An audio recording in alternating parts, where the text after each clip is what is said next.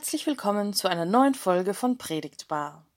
Ich freue mich sehr, heute wieder eine Predigt von Superintendent Lars Müller-Marienburg vorstellen zu dürfen. In seiner heutigen Predigt eröffnet er uns eine neue Perspektive. Er spricht über das Gleichnis von den anvertrauten Talenten. Ist der darin vorkommende Herr wirklich Gott? Wie gehen wir heute mit ungerechten Systemen um? Und wenn der Herr nicht Gott ist, wie ist Gott dann? Ich wünsche euch viel Freude mit dieser spannenden und zum Denken anregenden Predigt. Wir hören uns nächste Woche wieder. Der Predigtext für den heutigen Sonntag steht bei Matthäus im 25. Kapitel. Jesus sprach, mit dem Himmelreich ist es wie mit einem Menschen, der außer Landes ging. Er rief seine Knechte und vertraute ihnen sein Vermögen an. Dem einen gab er fünf Zentner Silber, dem anderen zwei, dem dritten einen, jedem nach seiner Tüchtigkeit und ging außer Landes. Sogleich ging der hin, der fünf Zentner empfangen hatte, und handelte mit ihnen und gewann weitere fünf dazu. Ebenso der, der zwei Zentner empfangen hatte, zwei weitere dazu. Der aber einen empfangen hatte, ging hin, grub ein Loch in die Erde und verbarg das Geld seines Herrn. Nach langer Zeit kam der Herr dieser Knechte und forderte Rechenschaft von ihnen. Da trat herzu, der fünf Zentner empfangen hatte, und legte weitere fünf Zentner dazu und sprach, Herr, du hast mir fünf Zentner anvertraut. Siehe da, ich habe fünf Zentner dazu gewonnen. Da sprach der Herr zu ihm, Recht so, du guter und treuer Knecht. Du bist über wenigem treu gewesen, ich will dich über viel setzen. Geh hinein zu deines Herrn Freude. Da trat auch herzu, der zwei Zentner empfangen hatte und sprach, Herr, du hast mir zwei Zentner anvertraut, siehe, ich habe zwei dazu gewonnen. Sein Herr sprach zu ihm, Recht so, du guter und treuer Knecht, du bist über wenigem treu gewesen, ich will dich über viel setzen, geh hinein zu deines Herrn Freude. Da trat auch herzu, der einen Zentner empfangen hatte und sprach, Herr, ich wusste, dass du ein harter Mann bist. Du erntest, wo du nicht gesät hast und sammelst ein, wo du nicht ausgestreut hast. Und ich fürchtete mich, ging hin und verbarg deinen Zentner in der Erde. Siehe, da hast du das deine. Sein Herr aber antwortete und sprach zu ihm, du böser und fauler Knecht. Wusstest du, dass ich ernte, wo ich nicht gesät habe und einsammle, wo ich nicht ausgestreut habe? Dann hättest du mein Geld zu den Wechslern bringen sollen, und wenn ich gekommen wäre, hätte ich das meine wiederbekommen mit Zinsen. Darum nehmt ihm den Zentner ab und gebt ihn dem, der zehn Zentner hat. Denn wer da hat, dem wird gegeben werden und er wird die Fülle haben. Wer aber nicht hat, dem wird auch, was er hat, genommen werden. Und den unnützen Knecht werft hinaus in die äußerste Finsternis, da wird sein Heulen und Zähneklappern. Liebe Schwestern und Brüder, Jesus hat ja gern und oft Gleichnisse verwendet. Auf diese Weise wollte er den Leuten etwas über Gott und den Glauben an ihn klar machen. Für uns 2000 Jahre später ist das in dreifacher Weise eine Herausforderung, denn zum Ersten leben wir in einer anderen Welt als Jesus und die Leute damals. Nicht alles, was für die Leute damals geholfen hat, etwas zu verstehen, leuchtet uns direkt ein. Was wissen wir zum Beispiel noch über Schafe und Hirten und so weiter? Die zweite Herausforderung ist, in den meisten Fällen sagt Jesus nicht, wen er mit diesen Gleichnissen meint. Also wer im Gleichnis mit wem in der Wirklichkeit verglichen wird. Und damit eng verbunden die dritte Herausforderung, denn das hat sich im Lauf der Jahrtausende oft automatisch so eingebürgert. Man nimmt zum Beispiel wie selbstverständlich an, dass in den Gleichnissen, wenn Herren und Könige vorkommen, dass das Gott ist. Dadurch haben sich auch gewisse Auslegungen von Gleichnissen eingebürgert, und unsere Herausforderung ist nun, ein bisschen auszusteigen und genauer hinzuschauen und zu überlegen, Steht es wirklich so da, wie man es gewohnt ist, es zu hören? Wie man es eigentlich automatisch mithört? Und dazu der Abgleich, kann das eigentlich so sein, dass das Gleichnis das bedeutet? Kann es sein, dass Jesus wirklich das über Gott und sein Reich sagt? Denn in einigen Fällen haben wir uns in erschreckender Weise an Auslegungen gewöhnt. Aber wenn man genauer hinschaut, wird klar, das ist eigentlich ganz anders als das, was wir sonst über Gott wissen und glauben. Aber wir wiederholen es halt, weil wir es so gewohnt sind. Auch im heutigen Gleichnis von den anvertrauten Zentnern Silber steht nirgendwo, wer der Herr in dem Gleichnis ist.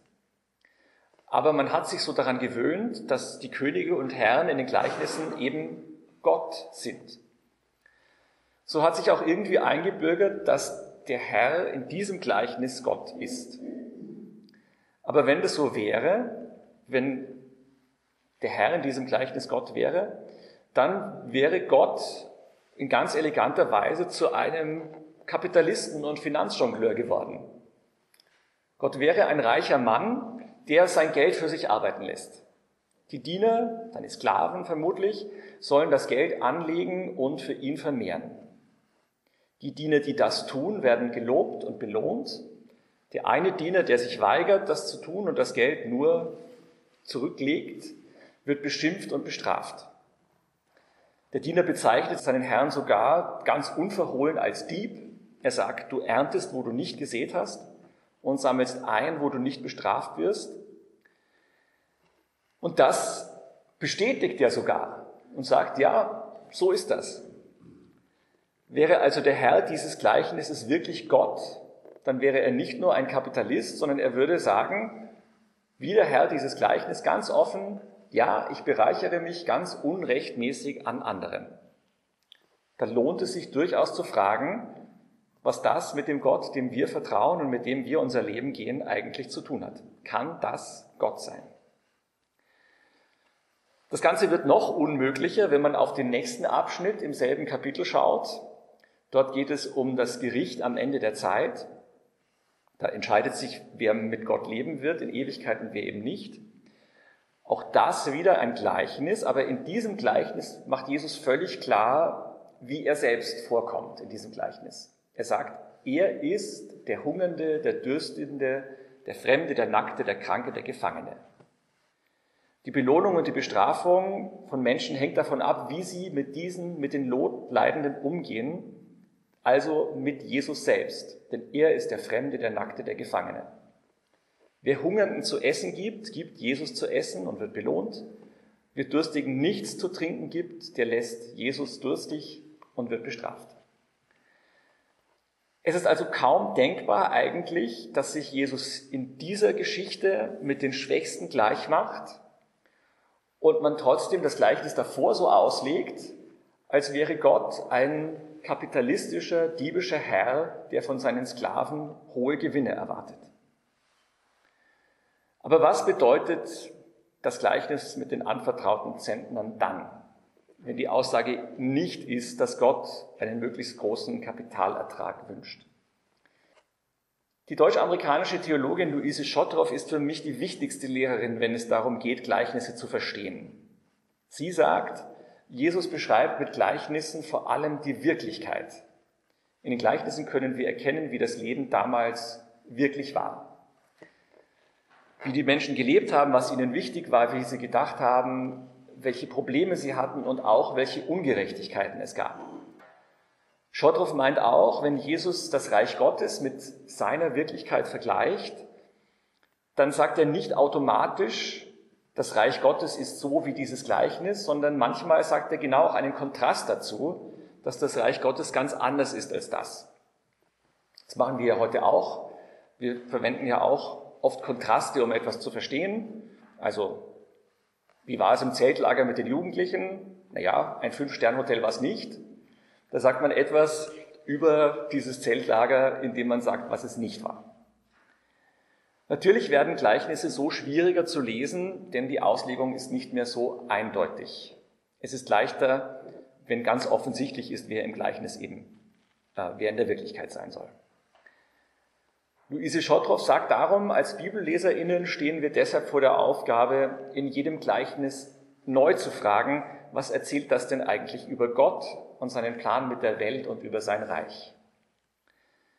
So nehmen wir heute einmal nicht an, dass Gott im Gleichnis als der Herr, als dieser besitzende reiche Mann vorkommt, sondern dass es schlichtweg die Wirklichkeit beschreibt.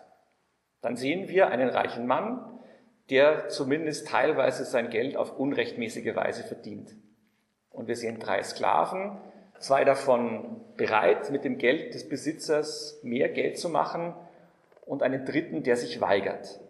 Er nimmt dem Herrn zwar das Geld nicht weg, kein Robin Hood, aber er erwirtschaftet auch nichts. Wenn man es nun so liest, dann muss man sagen, dieser letzte, der dritte Sklave sagt zwar, er hat Angst vor dem Besitzer, aber eigentlich ist er ja der mutigste von den dreien. Er macht bei den Machenschaften seines Besitzers nicht mit und konfrontiert ihn sogar mit der Wahrheit. Er hat die Stärke, die Strafe für sein Verhalten in Kauf zu nehmen. Das Gleichnis beschreibt also möglicherweise einen Menschen, der gegen ein ungerechtes System Widerstand leistet. Der wahre Held oder etwas bescheidener das eigentliche Vorbild im Glauben könnte also dieser dritte Sklave sein, während die anderen beiden brav im System mitmachen. Für mich stellt dieser Text die Frage an uns, 2000 Jahre später, wie gehen wir eigentlich mit ungerechten Systemen um? Ich bin kein Wirtschaftswissenschaftler und verstehe auch Zusammenhänge viel zu wenig. Darum maße ich mir keine Kritik am westlich orientierten Wirtschaftssystem an. Aber ich sehe doch, große Teile unseres Lebens haben damit zu tun, wie wir mit Geld umgehen und wofür wir es ausgeben. Was kaufe ich zum Essen und Trinken? Mit welchem Verkehrsmittel komme ich von A nach B? Und wenn etwas Geld übrig ist, wie lege ich es an? Da ist es meistens der einfachere Weg, so zu handeln wie die zwei Sklaven, mit denen ihr Herr zufrieden ist. Es ist einfach, billig produzierte Lebensmittel zu kaufen. Es ist einfach, ins Auto einzusteigen und die Heizung aufzudrehen, damit es schön warm wird. Es ist einfach, auf diese Weise Öl und Gas zu verwenden, das in Russland oder in anderen schwierigen Ländern produziert wird. Es ist einfach, Geld dort anzulegen, wo es eben gute Zinsen bringt, denn schließlich ist es ja mein Vorteil, wenn ich viele Zinsen bekomme. Das Gleichnis von den anvertrauten Zentnern zeigt deutlich, dass es viel einfacher ist, mitzumachen, als Widerstand zu leisten. Es hat viele Gründe und weil ich selbst kein leuchtendes Vorbild bin, weiß ich, dass der Hauptgrund zum Mitmachen schlichtweg der persönliche Vorteil oder die Bequemlichkeit ist. Meine eigenen Bemühungen, etwas zu ändern oder nachhaltiger zu leben, stoßen ganz oft an ihre Grenzen. Ich möchte zum Beispiel Plastik reduzieren.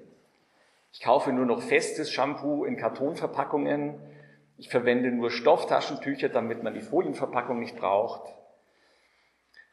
Und ähm, dann ist es aber so, ich bin manchmal etwas unorganisiert, gehe los von zu Hause und brauche was zum Essen und Trinken. Und dann gehe ich zum Biller und kaufe eine Jause, das Sandwich in Plastik verpackt und auch noch eine PET-Flasche dazu, weil die Wasserflasche zu Hause liegt. Da hätte ich vier Monate zu Hause mit Shampoo aus Plastikflasche duschen können. Oder ich möchte viel öfters Öffis fahren, aber wenn ich heute Morgen statt 8 Uhr, wie geschehen, um 6.45 Uhr aus dem Haus muss, um pünktlich nach Zettel zu kommen, steige ich halt ins Auto und blas Diesel in die Luft. So schanze ich den Herrn der Welt wieder zwei bis fünf Zentner Silber zu, wie die braven Sklaven aus dem Gleichnis.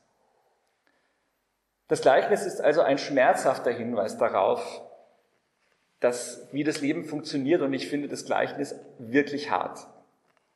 Ich erkenne, dass ich eigentlich ein gutes Leben führen will, aber trotzdem bin ich viel öfters ein systemkonformer Sklave als der mutige Dritte. Eines macht mir aber trotzdem Mut, das ist mein, der, der Hoffnungsschimmer daran, abgesehen davon, dass es natürlich immer gut ist zu erkennen, wie es um einen steht. Es macht mir Mut, dass ich natürlich ein viel besseres, umweltfreundlicheres, korrekteres Leben führen könnte. Und äh, ich sehe, dass Jesus ein Leben einfordert, das sich an Schwachen orientiert und gleichzeitig sehe ich, ich werde dem eben nicht gerecht oder ganz oft nicht gerecht, auch wenn ich mich bemühe. Aber die Hoffnung ist doch, dass Gott wirklich nicht ist wie der Herr im Gleichnis. Auch kein Kapitalist der guten Taten.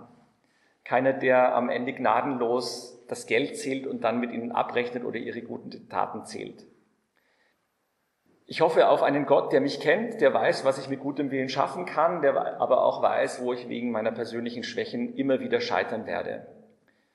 Ich hoffe aber auf einen Gott, der mich annimmt, auch wenn ich zu selten Widerstand leiste. Als Evangelische glauben wir ja daran, dass Gott uns gerecht spricht und wir gerecht sind und gleichzeitig merken wir immer noch, wir sind in der, in der Welt mit unseren Schwächen und wir sind gleichzeitig Sünder, obwohl Gott uns gerecht spricht.